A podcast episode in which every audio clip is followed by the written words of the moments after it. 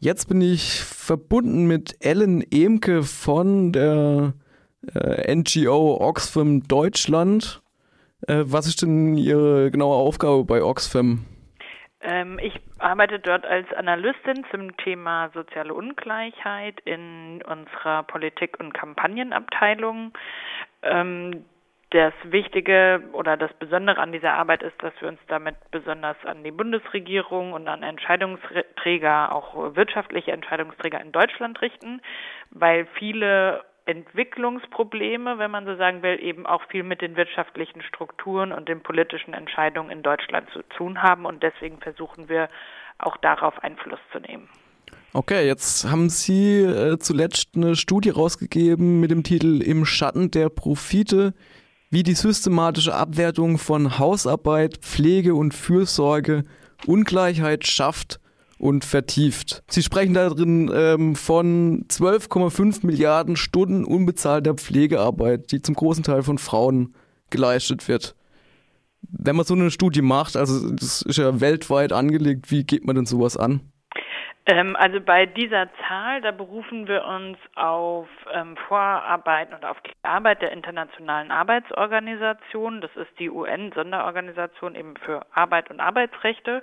Und ähm, die haben tatsächlich, ähm, sind es ähm, Befragungen dazu, wie Leute ihre Zeit verwenden. In Deutschland gibt es auch so eine Studie, die zählt da auch rein, die ähm, passiert in Deutschland nur alle zwölf Jahre im Moment, wo ähm, eben Männer und Frauen gleichermaßen gebeten werden, über mehrere Tage ganz detailliert aufzuschreiben, wie viel Zeit sie auf was verwenden.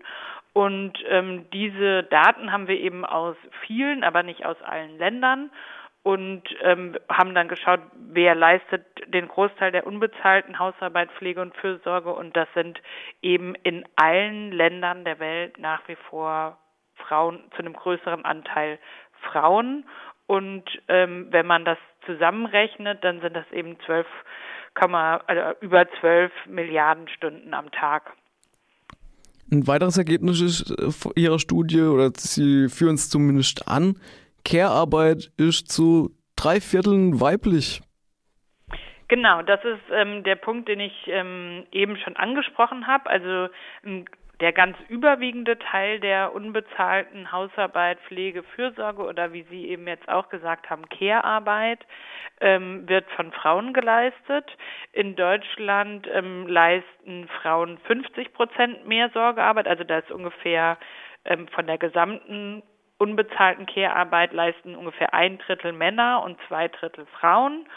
Und ähm, in anderen Ländern oder Weltregionen ist das Verhältnis aber eben noch viel krasser. In Südasien ähm, ist es so, dass ähm, Männer ungefähr 70 Minuten am Tag damit verbringen und also eine gute Stunde und Frauen aber über vier Stunden mit solchen Arbeiten verbringen. Jetzt müssen wir ja eigentlich davon ausgehen, dass sich so viel mehr Arbeit irgendwie auszahlt. Die kommen aber zum anderen Ergebnis, wenn es um Altersarmut zum Beispiel geht.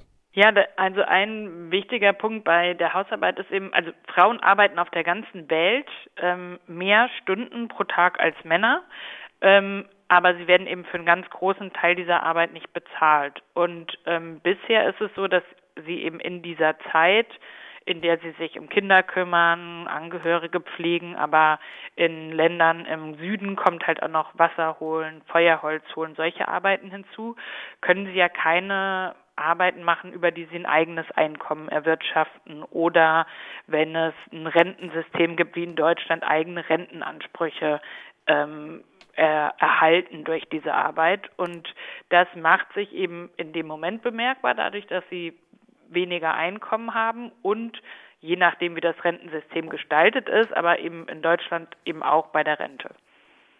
Haben Sie da Zahlen für Deutschland? Ähm, ja, in Deutschland ist es so, dass ähm, also da gibt es ähm, von verschiedenen Institutionen verschiedene Berechnungen, aber nach Berechnungen der Bundesregierung beträgt der Gender Pension Gap, also die Lücke zwischen der, ähm, der Höhe der Renten von Männern und der Höhe der Renten von Frauen 53 Prozent. Also die Renten von Frauen sind drei, um 53 Prozent niedriger. Ähm, die OECD, das ist also der Zusammenschluss von vor allem Industrieländern, hat eine bisschen andere Berechnungsmethode, wonach die Lücke 46 Prozent beträgt. Aber das Interessante daran ist, das ist die höchste Lücke von allen untersuchten Ländern. Also das ähm, ist insofern auch nicht äh, so, dass Deutschland da besser dasteht, sondern im Gegenteil im internationalen Vergleich sehr schlecht dasteht mit Blick auf die Unterschiede in den Renten zwischen Männern und Frauen. Okay, 12,5 Milliarden unbezahlter äh, Stunden Arbeit am Tag weltweit. Wie viel, wie hoch ist der Anteil in Deutschland?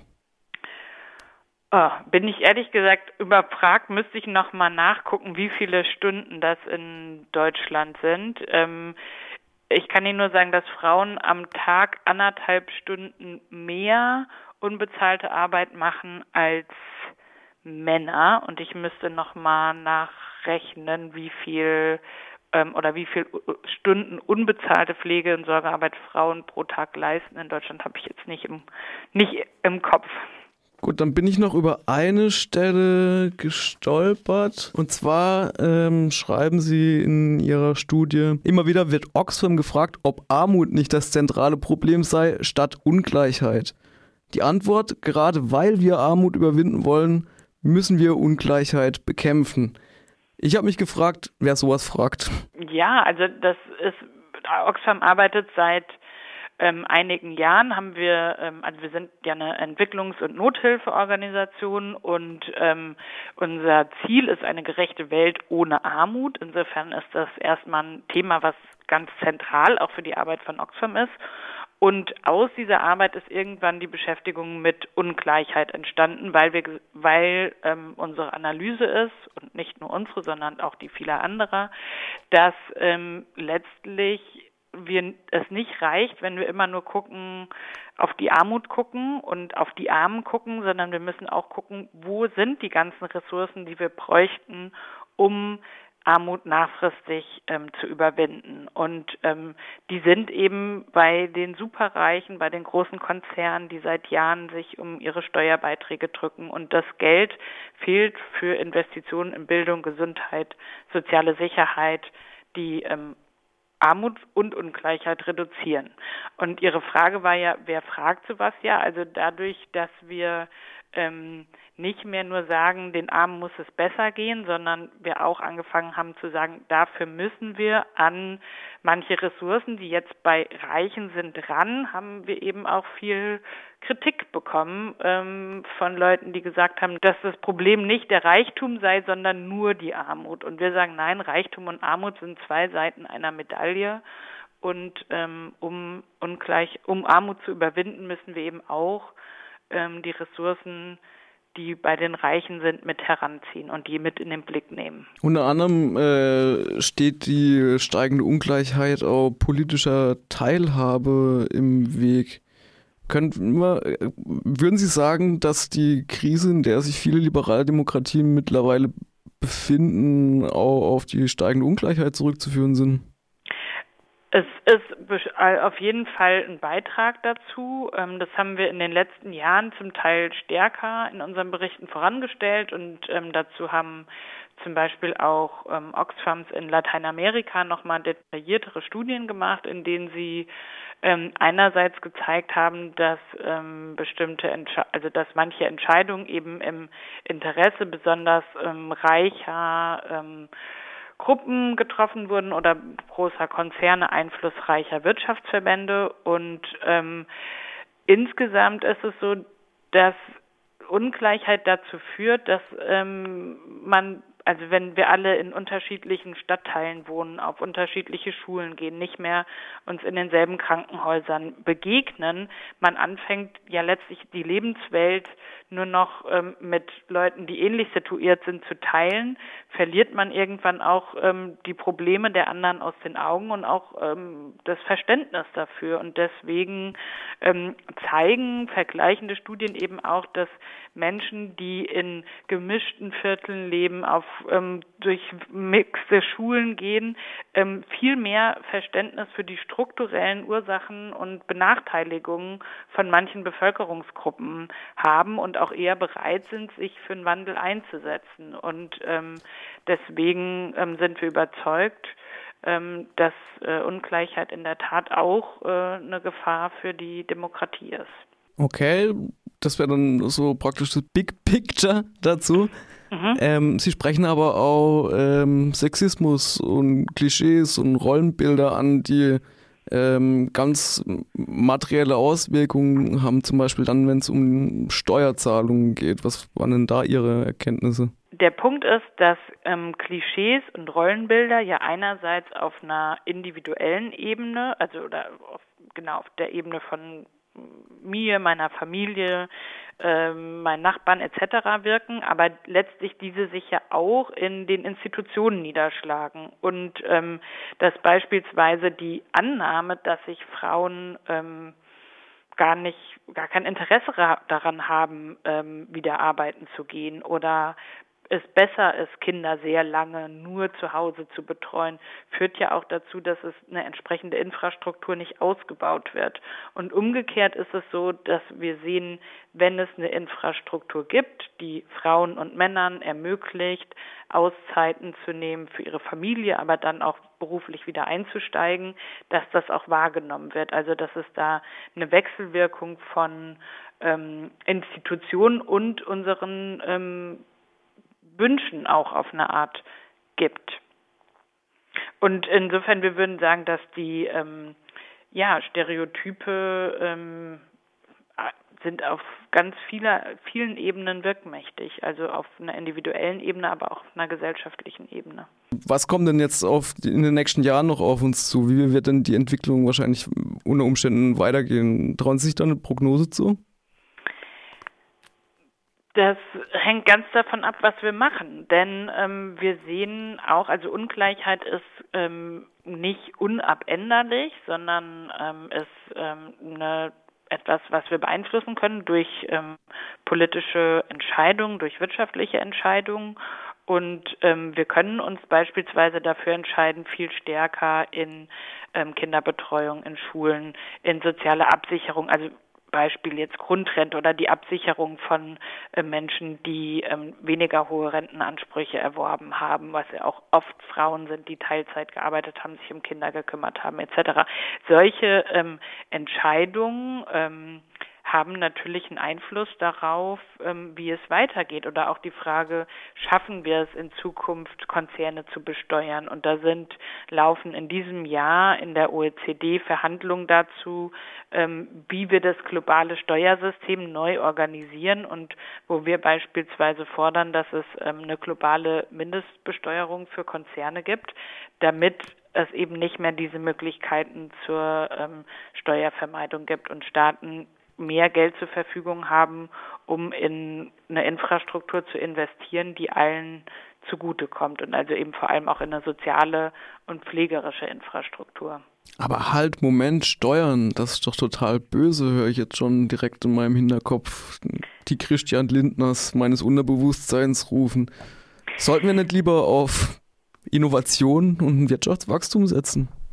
Ich verstehe Leute nicht, die über die Steuern davon trennen, was wir von den Steuern bezahlen. Und es geht natürlich nicht darum, irgendwie aus Jux und Dollerei Steuern einzufordern, sondern es geht um die Finanzierung unseres Gemeinwesens ähm, von den Sachen, die ähm, das Fundament einer gerechten Gesellschaft sind, ähm, wie eben Schule, wie ein guter Gesundheitszugang, eine ähm, öffentliche Infrastruktur, die den, die den ökologischen Wandel möglich macht für alle, ohne die Ärmsten zu benachteiligen. Und dafür, ähm, das sind gesamtgesellschaftliche Aufgaben, zu denen wir alle ähm, unseren Beitrag leisten und die, die ähm, mehr haben, sollen da eben auch ein, haben in der Regel auch besonders von dieser Infrastruktur, von der Bildung, ähm, von der Möglichkeit, hier ihre innovativen Unternehmen zu gründen, gut ausgebildete Arbeitskräfte zu haben etc., davon profitiert und deswegen sollen sie eben auch